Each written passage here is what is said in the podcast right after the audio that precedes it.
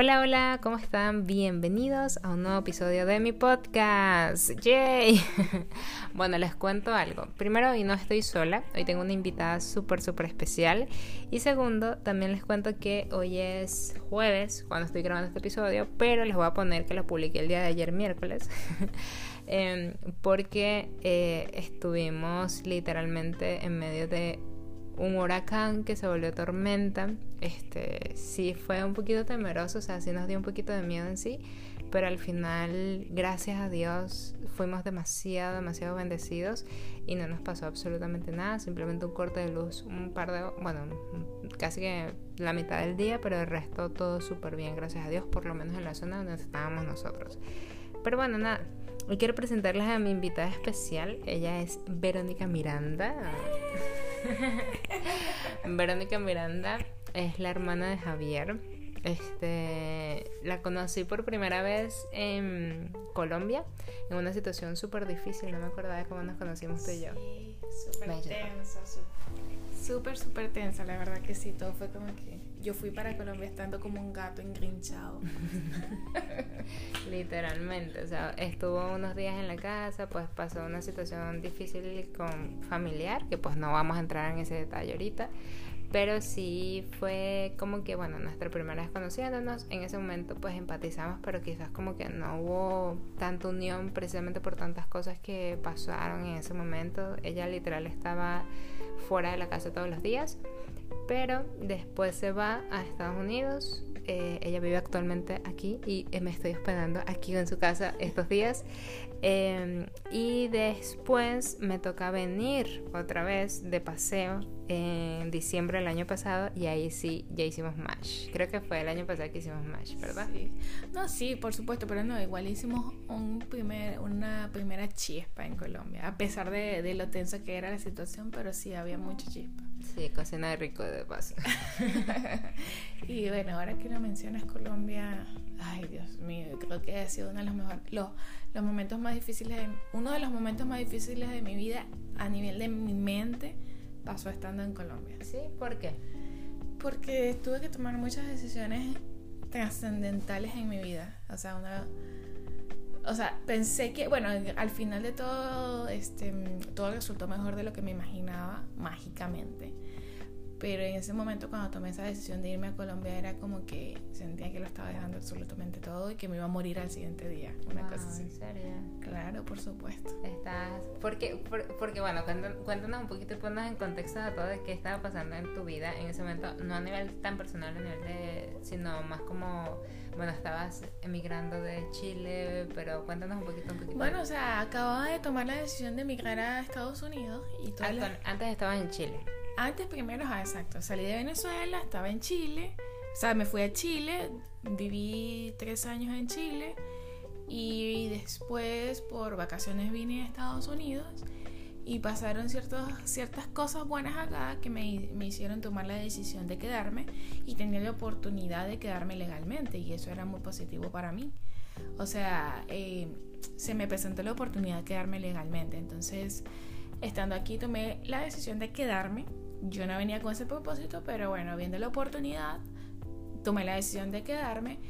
Y una vez que tomé la decisión de quedarme, ya estaba empezando a organizar mi vida aquí tuve que tomar la decisión de nuevo de mudarme de país a un país donde yo no, no había planificado irme, ni, o sea, yo me fui a Colombia, Angie, o sea, con intenciones de que si me tenía que quedar viviendo, ya me tenía que quedar viviendo. Wow.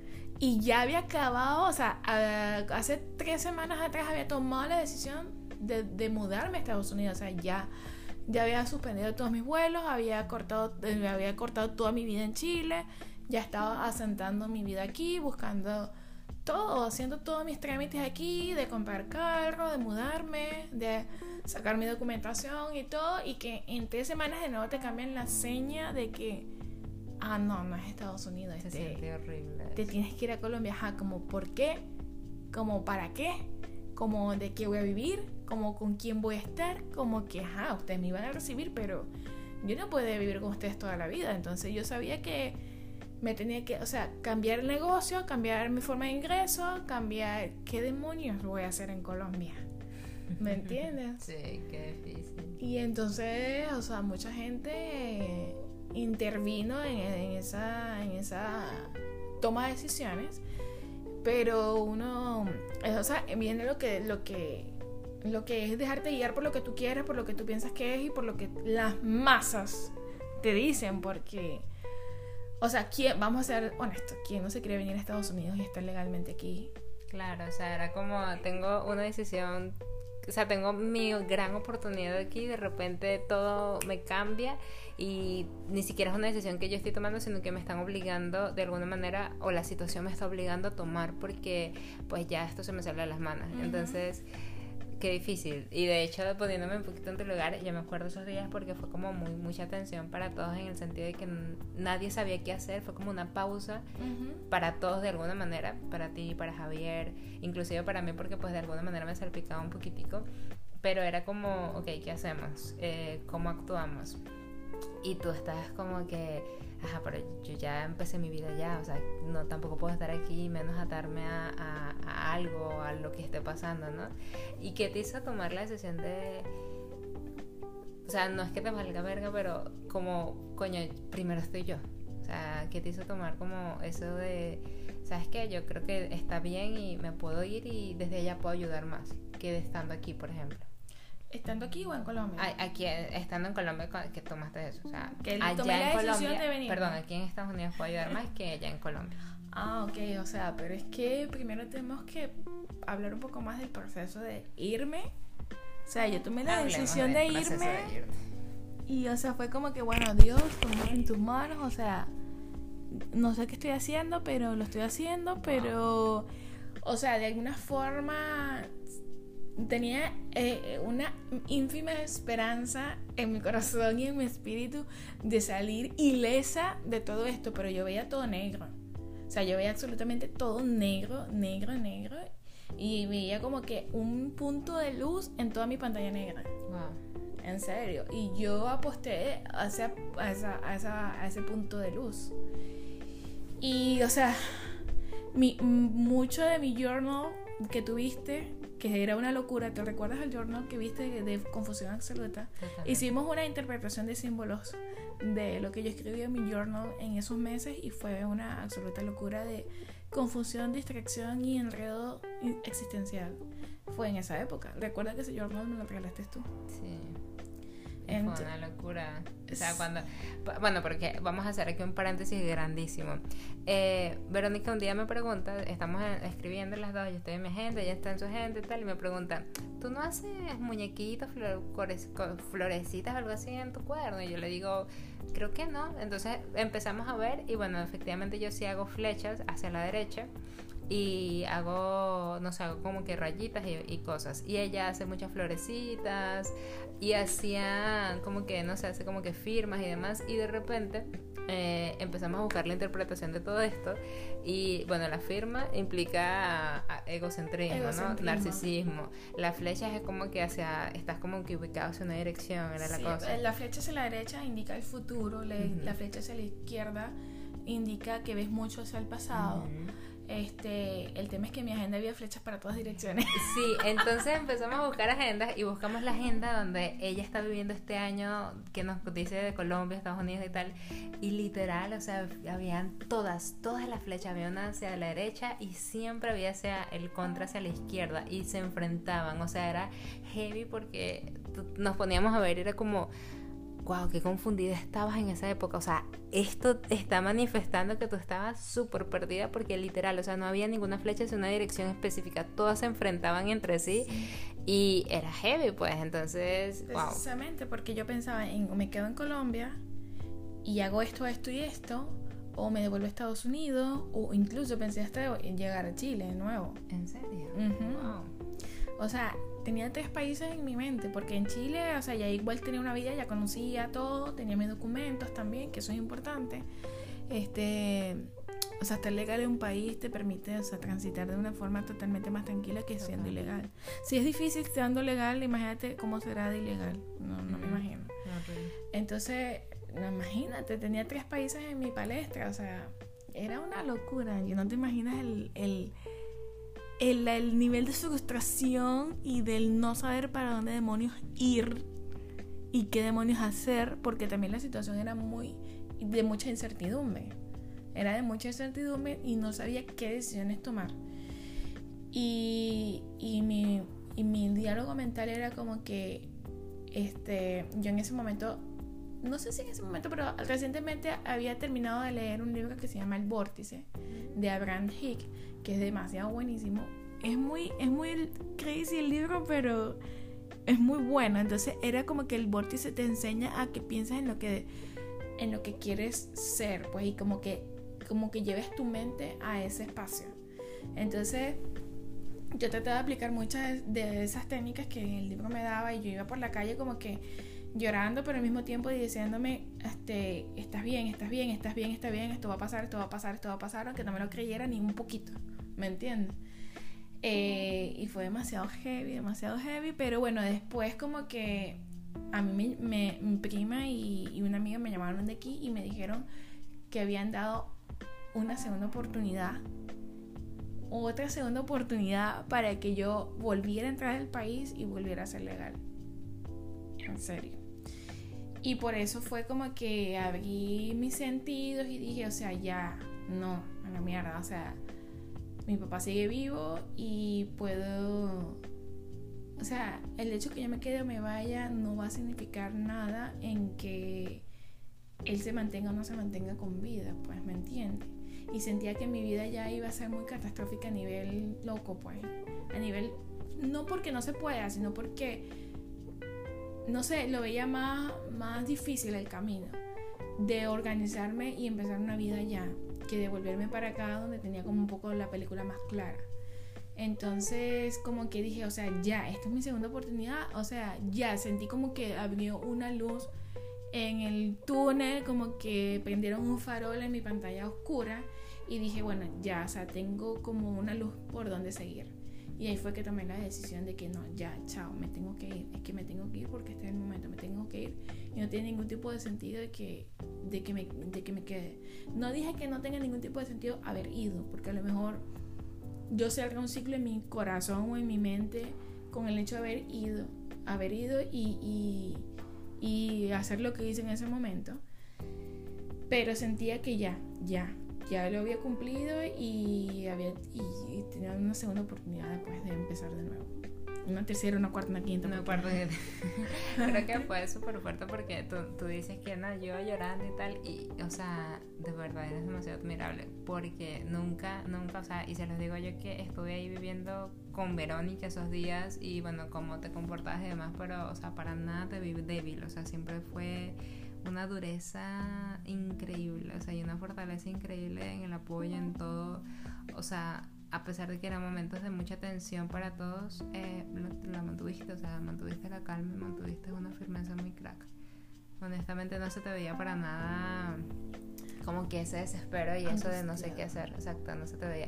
O sea, quizás un poquitico más en la parte profesional, como que, bueno, ajá, mm, yo pensaba hacer mi tienda, pero ahorita no tengo lo de la tienda, entonces bueno, ahora voy a hacer esto porque bueno, estoy aquí, creo que es lo que más da en este momento. Y de hecho se puso a aprender porque ya ella quería eh, estando en Estados Unidos trabajar eh, haciendo su tienda en Amazon pero en Colombia pues obviamente pues era un poquito más complicado porque todo el material lo tenía aquí en Estados Unidos, etcétera, y ella dijo, bueno, voy a hacer algo porque necesito pues también ganar dinero y más si este va a ser el lugar donde voy a estar y se puso a hacer como que una casa de cambio y de hecho abrió todas las redes sociales, o sea, se puso a investigar, eh, súper emprendedora, o sea, quizás ahí se sentía como que un poquito perdida, sentía que me toca empezar como que otra vez, pero en todo lo demás que te sentías perdida, yo para nada lo percibí, para nada, o sea, fue, eres increíble. Yo lo, lo disimulo muy bien. Lo disimulo muy bien.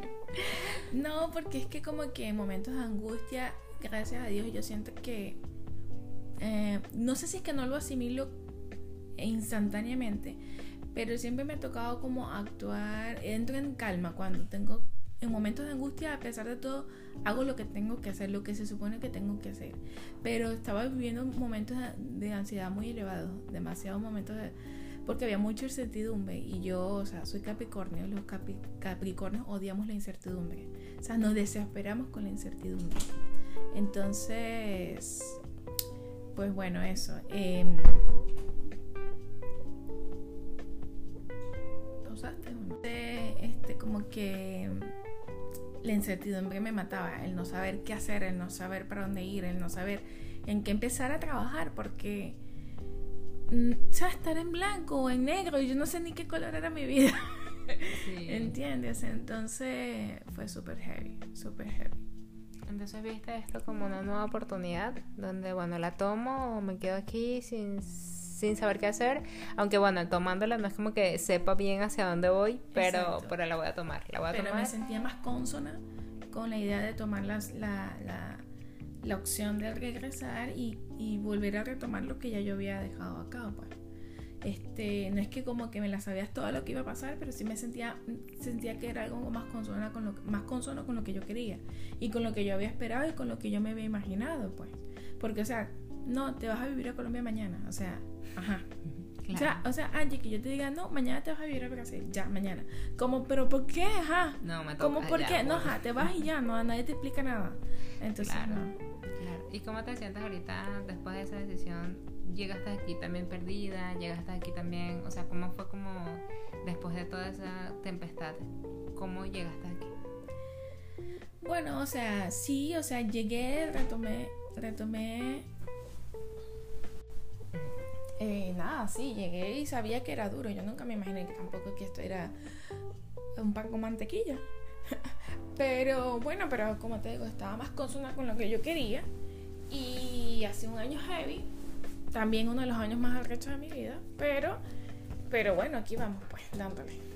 Y no me arrepiento, no me arrepiento, me siento bien con esa decisión que tomé y con lo que estoy haciendo hasta ahora. Y bueno, este, a pesar de que no ha sido fácil, pero todos los días me doy cuenta que, bueno, que he ido logrando lo que quiero y he ido sumando eh, paso a paso las cosas que deseo, pues, por lo menos. ¿Qué, sientes que es lo más difícil? Por lo menos que ¿Qué es lo más difícil de qué? En general, de, quizás estar aquí o de todo lo que has vivido aquí. ¿Qué sientes que, lo, que, es lo que ha sido más difícil en todo este proceso para ti? ¿Qué es lo más difícil? Este. Mm, mm, la parte. La parte. a lo que te dedicas, pues el, la necesidad de tener que generar, porque el, el ritmo de vida es muy violento y o te montas o te montas. O te montas o te montas y no tienes otra opción o te montas. No te da tiempo quizás tanto para hacer lo que tú quieres hacer. Por supuesto, no. O sea, por supuesto para hacer lo que quieres hacer tienes que estar muy enfocada, muy decidida y muy planificada para que el tiempo en el día te dé eh, tratar de salirte de ese círculo, de esa carrera de las ratas, este, para poder dedicarte a lo que tú quieres dedicarte porque, o sea, aquí la economía es muy dura y, o sea, los niveles de gasto son muy elevados, entonces tú tienes que primero garantizar eso sí o sí, o sea, ni siquiera es una opción para ti, es una obligación absoluta. Claro. Entonces, o sea, esa es una de las partes más difíciles, totalmente. ¿Y qué crees que has aprendido de esa parte? De esa parte más difícil. He aprendido que si quieres hacerlo debes enfocarte y lo puedes hacer. Lo puedes hacer pero el trabajo es de hormiguita, o sea, no se puede comer ansia. Antes yo era más ansiosa, ahorita estoy como... No es que no sufra ansiedad todavía de eso, sí me da muchísima ansiedad ese tema, pero em, siento que, que lo puedes lograr paso a paso. Paso a paso, la constancia, todos los días haciendo algo, ir adelantando. Poco a poco tú te das cuenta que las cosas van agarrando forma. Claro, yo quisiera que fuera más rápido el proceso, pero no quiero matarme de ansiedad en el proceso tampoco.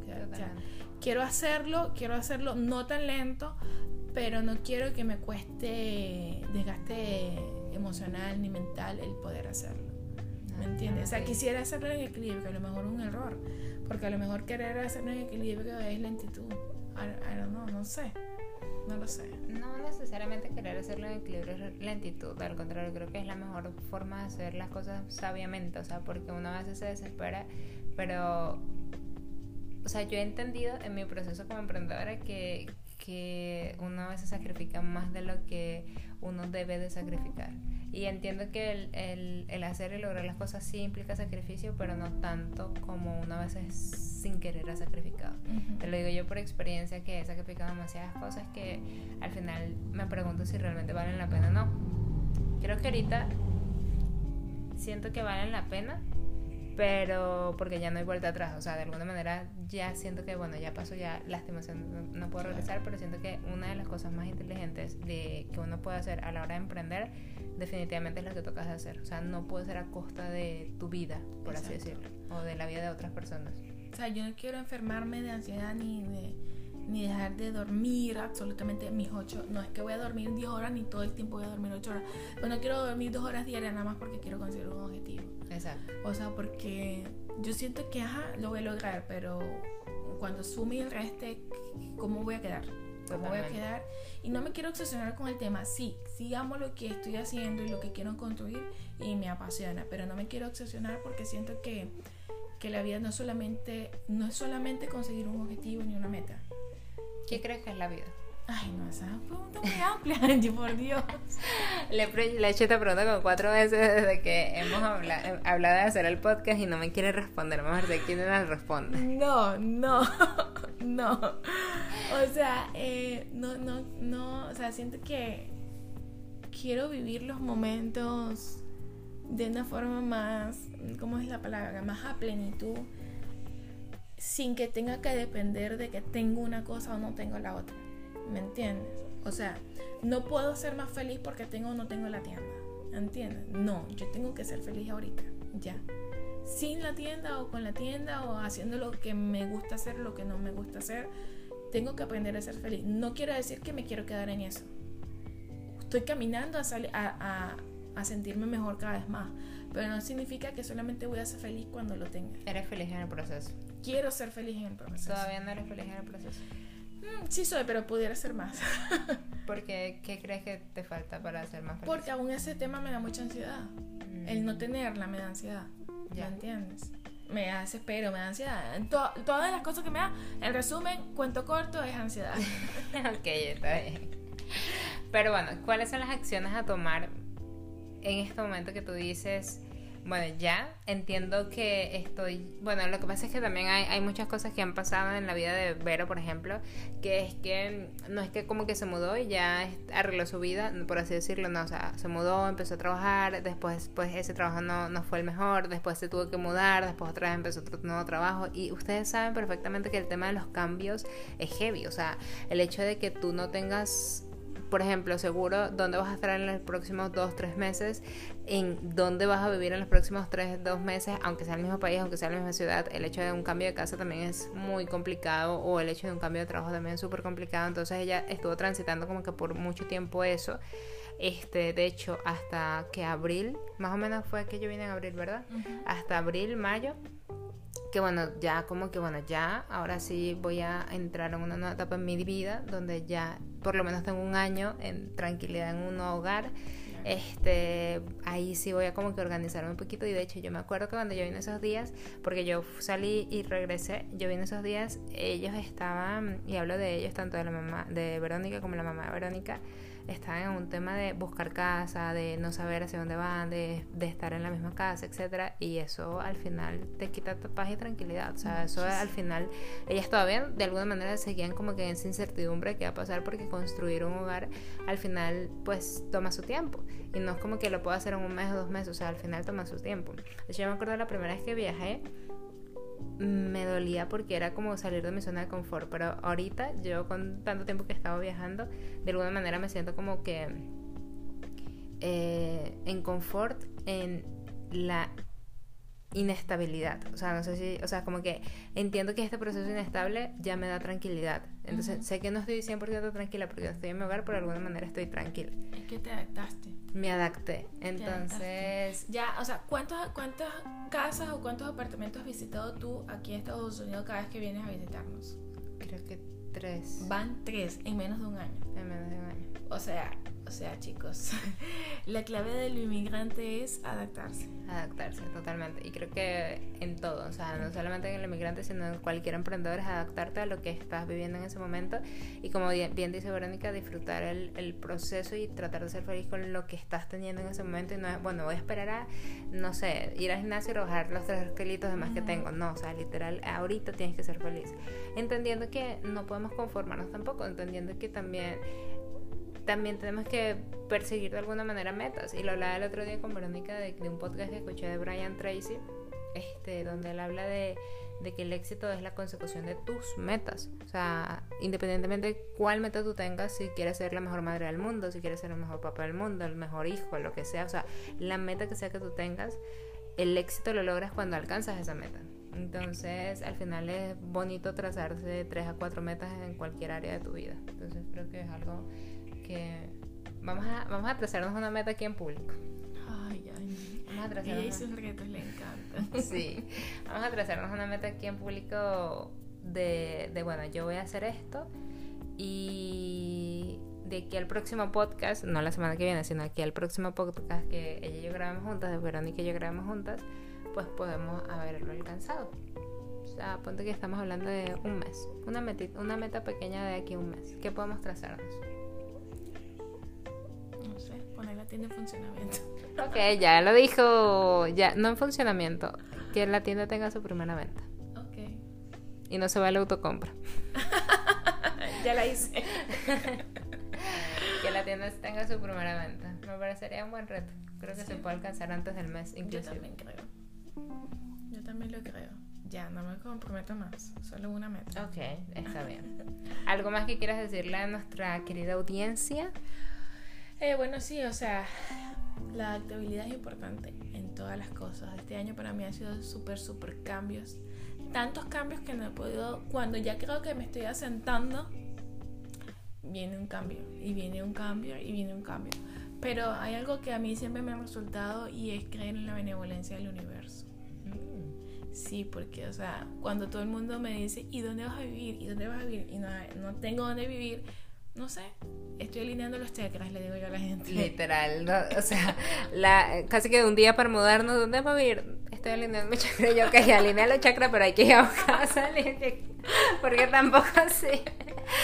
Y, o sea, pero entiendo el punto de Verónica, o sea, y, por eso les digo, una cosa es alinearle chakras y, ok, vamos a alinearlos en función a algo, pero también tienes que ir a por el algo, o sea, tampoco es como que te va a llover la casa, no te va a llover. Exacto, pero el, el, punto al que quiero llegar es que nosotros siempre nos enfocamos mucho, aquí es al revés, nos enfocamos mucho en las acciones físicas y olvidamos las acciones espirituales, emocionales o energéticas, como lo quieran ver o llamar.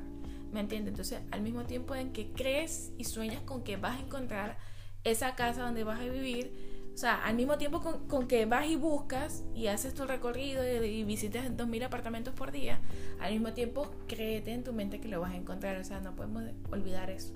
Totalmente. Que en la misma angustia del día a día te olvida este, esa visualización, te olvida ese creer, te olvida ese, ese de que el, que Dios te va a proveer, te olvida eso de que, de que nada es para siempre, ni lo bueno ni lo malo. Y uno cuando está atravesando la, la, situación difícil, no cree que va a salir de eso.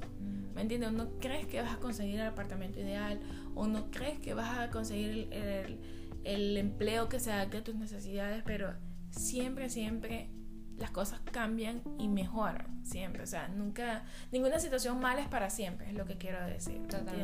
Entonces, no podemos olvidarnos de que, de que tú en tu mente, a pesar de que estás actuando físicamente, no debes dejar de visualizar eso que deseas, eso que quieres. Y creerlo sinceramente, no creerlo obligadamente, porque por eso yo te decía, estoy alineando mis, mis chakras, porque realmente sentía la confianza de que, de que lo iba a encontrar, ¿me entiendes? No, no estoy negando que había momentos en que entraba en desesperación, pero trataba como que, epa, volver a agarrar mi, mi desesperación, mi espíritu desesperado y decirle, épale, aplómate, siéntate, que confía en que va a salir eso que tú deseas. Va a llegar, va a aparecer, va, va a salir, porque es así, es una ley. Es una ley, o sea, si tú lo quieres, lo sientes y, y sientes la confianza de que lo tienes, va a llegar, va a llegar, es arrecho, es difícil creerlo, es difícil internalizarlo, pero va a ser así y hay que repetírselo tantas veces que uno se lo crea. Aunque para el mundo sea mentira, pero energéticamente es cierto, es verdad. Entonces, por eso todo el mundo me preguntaba, ¿ya conseguiste? ¿Dónde vas a vivir? ¿Qué vas a hacer? Estoy alineando mis chakras, gente. Estoy alineando mis chakras. Déjeme que estoy alineando mis chakras. Y heme aquí, aquí estamos. O sea, estoy, yo estoy súper contenta. Ahorita de donde estamos viviendo y nos inundó en el huracán allí, o, sea. de verdad que eso es increíble. Todos estamos como que angustiados de todo. O sea, 15 minutos de aquí hubo una inundación horrible, pero de aquí, o sea, aquí de alguna manera nada, o sea, ni viento, o sea, bueno, un aire, unas cosas, pero nada así que pues es súper heavy, que tuviéramos que mover en algún refugio o algo por el estilo, no, o sea, todos estamos bien y salimos súper cuello, cabello blanco, ¿no? Como dice el dicho, o sea, increíbles. Y lo que tú dices de, la, de, de eso de la energía, yo también lo creo mucho, o sea, yo soy muy de todo va a estar bien, o sea, para mí es todo va a estar bien. O sea, todo, todo va a estar bien y todo va a ser como tenga que pasar en su momento. O sea, porque a veces cuando no está bien, no es que estuvo mal, sino que tenía que pasar de la forma en la cual tenía que pasar. Claro. Entonces creo también en eso. Y, y creo en eso, o sea, creo en que uno se lo tiene que creer, así todo el mundo te dice que no, claro que sí va a estar bien. Y creerlo genuinamente, o sea, yo creo que ahí y creerlo genuinamente, exactamente. Entonces cuando tú lo crees genuinamente empieza a desaparecer la desesperación y la ansiedad por conseguirlo, porque es que ya tienes confianza de que lo tienes, ¿me entiendes? Y muchas veces el trabajo emocional o el, trabajo energético es más efectivo que el físico, que el ir y, y buscar y buscar y agotarte.